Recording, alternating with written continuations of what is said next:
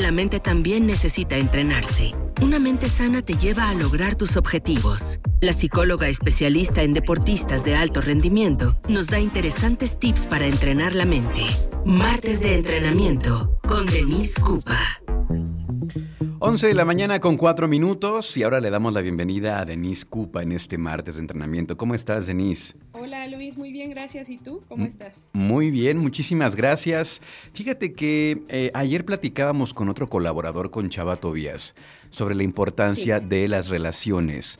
Eh, personales dentro de las empresas. Y creo que el tema que traes hoy eh, queda perfecto, que es justamente eso, ¿no? Cómo construir relaciones saludables, pero en general. Claro. Sí, es un tema muy importante, como bien lo mencionas, en, no solo en las empresas, en la escuela, en el trabajo, en, en tus relaciones afectivas, familiares, en todos lados nos estamos relacionando. Entonces, de hecho, cuando hablamos del concepto de salud, por lo general viene a nuestro pensamiento pues, la salud física, la salud mental, que si nos alimentamos bien, hacemos ejercicio y toda esa parte, ¿no? Pero una de las, de las vertientes de la salud también es el construir relaciones saludables, relaciones sanas. Entonces, ¿qué podemos hacer para construir relaciones sanas? Yo el día de hoy les voy a compartir algunos de los pilares que, cada uno de ustedes que están escuchando esta colaboración puedan plantearlo como pilares fundamentales para poder relacionarnos de manera saludable con los demás. Entonces, ¿qué te parece? Muy bien. Si empezamos, Luis. A ver, ¿cuáles son los pilares? ¿Te parece bien? Claro. Perfecto. Mira, el primero es que hay que tener conversaciones incómodas. Para poder tener relaciones saludables con tu pareja, con tu hermano, con tu familia, con tus papás, con tus amigos, con algún colega de trabajo, es importante ser capaz de mantener una conversación incómoda. Los temas incómodos son pues son importantes y por eso son incómodos. Entonces, que existan diferentes opiniones, diferentes puntos de vista, eso también puede favorecer que haya un, pues una nueva manera de resolver algún problema. Y no significa que la relación tenga, tenga que ser mala el que haya diferentes puntos de vista. Al contrario, eso puede enriquecer esa relación. Entonces, ese es el primer pilar, tener, eh, aprender a tener conversaciones incómodas. El segundo pilar... Bueno, antes de, tengo una duda. ¿Estas conversaciones incómodas te refieres a tener discusiones? Mm, sí, o sea, vamos, el, el, poder tener una conversación incómoda, y qué bueno que lo, que lo preguntas para poder profundizar en ello, una conversación incómoda puede ser hasta, no sé, cuando estás con algún colega de trabajo, están decidiendo algún proyecto y tú piensas que la manera de llevarlo a cabo es una y él algo totalmente diferente, ¿no? Entonces, pues no necesariamente eso te tiene que llevar a una discusión o a un problema, ¿no? a un enfrentamiento.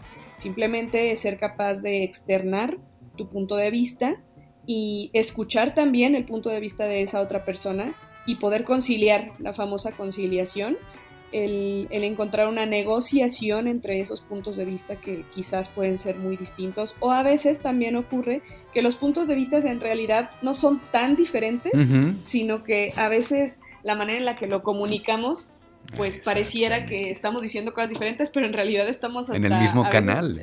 ajá, en el mismo canal pero eso es parte de la conversación incómoda, el poder platicarlo, el poder abrirlo y, el poder llevarlo a cabo, pero que vamos, siempre se van a, se van a dar eh, pues algunas discusiones. A veces lo tenemos muy claro con, por ejemplo, cuando hablamos de una relación afectiva, ¿no? Con, con tu pareja, con tu novio, con tu novia. Lo tienes muy claro, ¿no? Bueno, en un matrimonio. Eh, es muy común la idea de, pues es normal que pueda haber discusiones, que puedan haber problemas. Lo vemos como muy claro en ese, en ese ámbito, pero cuando se trata de una amistad o del trabajo o de la escuela, como que ahí queremos evitarlo, le damos la vuelta. Y no, en realidad forma parte del mismo sistema, también tienes que poner sobre la mesa el tema, platicarlo, discutirlo y llegar a acuerdos. Ok, muy bien, muy bien. Entonces es importante esto, favorecer entonces el diálogo, la conversación, la discusión y estar atentos, ¿no? Porque en una de esas hasta tenemos el mismo punto de vista. Claro, sí, sí, sí. Y ni, te estás dando cuenta. Muy y eso me lleva, y eso nos lleva justo al segundo pilar, que es mantener una comunicación asertiva.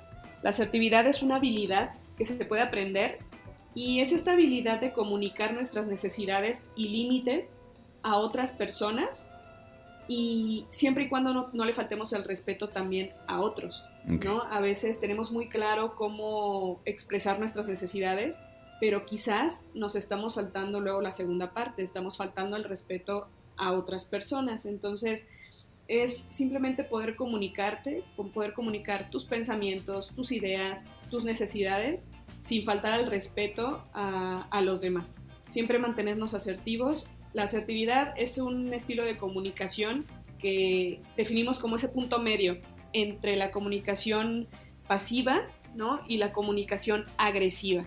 Entonces, esos son como los dos extremos y siempre, siempre tendríamos que buscar o intentar localizarnos en ese punto medio de la comunicación asertiva y eso es otro punto fundamental, ese es otro pilar de la construcción o el camino de la construcción de las relaciones saludables. Y, finalmente también el, tercer punto, ¿no? la validación emocional. Las personas sentimos, expresamos emociones de manera distinta y esto lo vamos aprendiendo a través de toda nuestra vida, a través de, nuestra historia de vida. Y, y, posiblemente las otras personas no tienen nuestros mismos recursos emocionales, no reaccionan de la misma forma. Y eso es parte de la validación, saber que es válido lo que la otra persona está sintiendo. Y aun cuando nosotros pensemos, es que yo lo habría resuelto así o no tienes por qué sentirte así o el, este fenómeno de la invalidación emocional es caer en enunciados o en, o en afirmaciones donde le dices a la persona que está exagerando, que no es para tanto, que no sea dramático.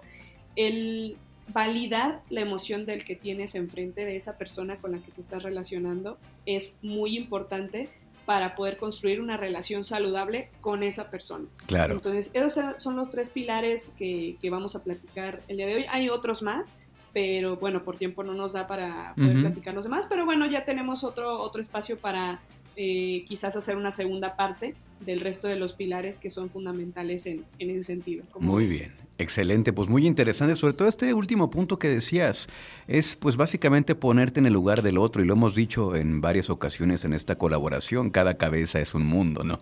Entonces, este, no necesariamente la otra persona va a reaccionar como tú reaccionas, entonces es importante, es importante.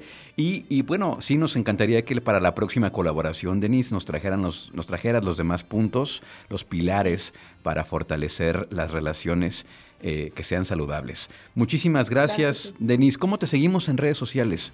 Claro que sí, Luis. Me encuentran en Facebook como Denise Cupa y en Instagram eh, me encuentran como arroba Cupa.